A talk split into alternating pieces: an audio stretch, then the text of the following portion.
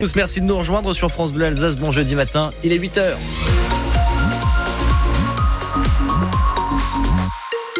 Ravi de débuter la journée avec vous dans le froid. Oui, moins 5 à Bourgheim ce matin. On a euh, à Bourbac-le-Haut chez Chantal dans le Haut-Rhin, moins 10, dis donc. Caille, vous l'avez compris. Le soleil va briller tout au long de la journée, conséquence de ces températures bien bien négatives. Un ciel parfaitement dégagé et un soleil qui brille jusqu'à ce soir. Euh, cet après-midi, on passera tout juste dans le positif. 1 degré à Colmar, tout comme à Strasbourg ou encore à Haguenau. L'actualité à 8h, Louise Buyens, des parcelles de bois menacées d'être rasées par un projet d'usine à Sausheim. Le groupe strasbourgeois Soprema, spécialisé dans l'isolation, va construire un nouveau site sur un terrain de 12 hectares.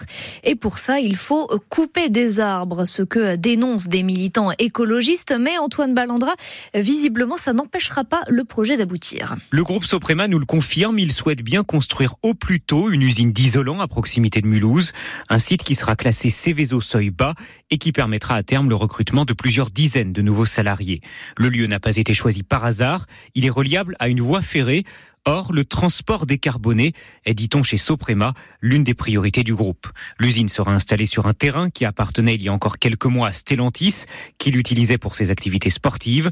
Le site de 12 hectares a depuis été vendu à la SAS Armo, une société immobilière qui va maintenant prendre au moins six mois pour viabiliser le terrain. Une enquête publique s'est d'ailleurs achevée début janvier et la notice de présentation du projet précise bien que plusieurs parcelles boisées de ce secteur de la forêt de la Harte devront être rasées. La nouvelle usine s'ajoutera en tout cas à l'empire Soprema. Le groupe possède déjà 123 sites de production et 120 filiales partout dans le monde. Et les conséquences environnementales de cette usine, on en reparle dans quelques minutes à 8h15 avec Loïc Minéry, conseiller communautaire écologiste de la M2A.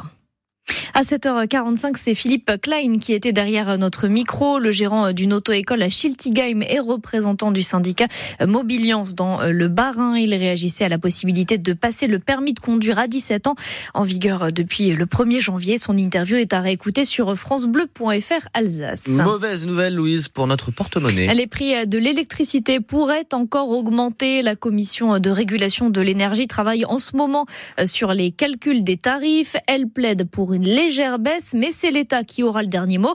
Et il envisage, lui, plutôt une hausse des prix, Elia Bergel. 10% maximum par rapport au prix du mois d'août. C'est ce qui est prévu dans la loi de finances. Cela représenterait en moyenne 130 euros de plus par an sur vos factures. La balle est dans le camp du gouvernement qui peut décider ou pas d'augmenter les tarifs de l'électricité, même si la France en produit au point de pouvoir en exporter. C'est donc via une augmentation des taxes que les prix risquent de grimper, car l'exécutif fait la chasse aux économies. Le plus dur est devant nous, a mis en garde Bruno Le Maire il y a quelques jours. Le ministre de l'économie et des finances en mission pour trouver 12 milliards d'euros d'ici 2025. Et puis euh, hier soir, nous avons atteint un pic de consommation électrique à cause du froid, près de 4 85 000 mégawattheures dépensés selon les données de RTE.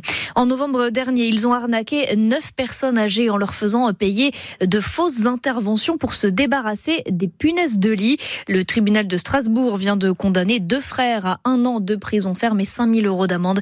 Mais ils ne seront pas incarcérés. Leur peine va être aménagée.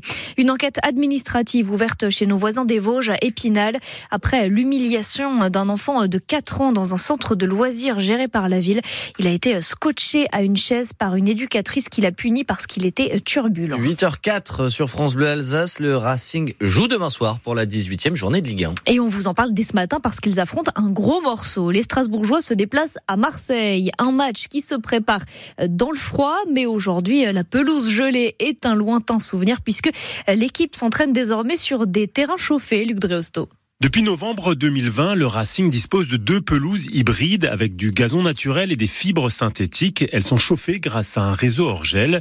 Du coup, quand il fait très froid, le club n'a plus besoin de délocaliser les entraînements ou en salle ou sur d'autres terrains synthétiques de l'agglomération strasbourgeoise, comme c'était souvent le cas avant. Le gardien de but, Matt Sels. Bien sûr, c'est froid, mais les terrains sont chauffés. Ça veut dire qu'on ne doit pas s'entraîner sur un terrain gelé. Et euh, les terrains, ils sont, ils sont bien. Ça change pas grand-chose et on doit courir un peu plus vite pour pas avoir froid. L'entraîneur du Racing, Patrick Vieira, adapte tout de même ses séances d'entraînement quand il fait très froid pour éviter notamment les blessures. On essaie d'enchaîner les ateliers, on va dire, essayer d'avoir euh, moins de temps de récup entre les ateliers, la prévention avant l'entraînement, essayer de passer un peu plus de temps en salle pour vraiment bien se préparer. C'est vrai que ça modifie un peu les séances, mais bon, ça va pas durer longtemps, j'espère. Est-ce l'habitude de s'entraîner dans le froid ou pas? En tout cas, depuis son retour en Ligue 1 en 2017, le Racing a souvent été très performant au cœur de l'hiver.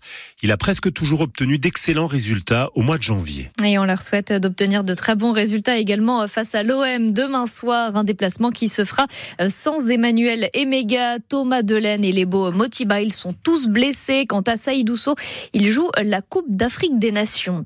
Les handballeurs français ont réussi leur entrée en lice à l'Euro. Hier soir, ils ont battu la Macédoine du Nord 39 à 29 depuis Düsseldorf en Allemagne. Et puis deux Alsaciens vont avoir l'honneur de porter la flamme olympique avant le coup d'envoi des JO de Paris. La judocate de Truchtersheim, Ninon Lassalle, sera capitaine du relais à Strasbourg le 26 juin.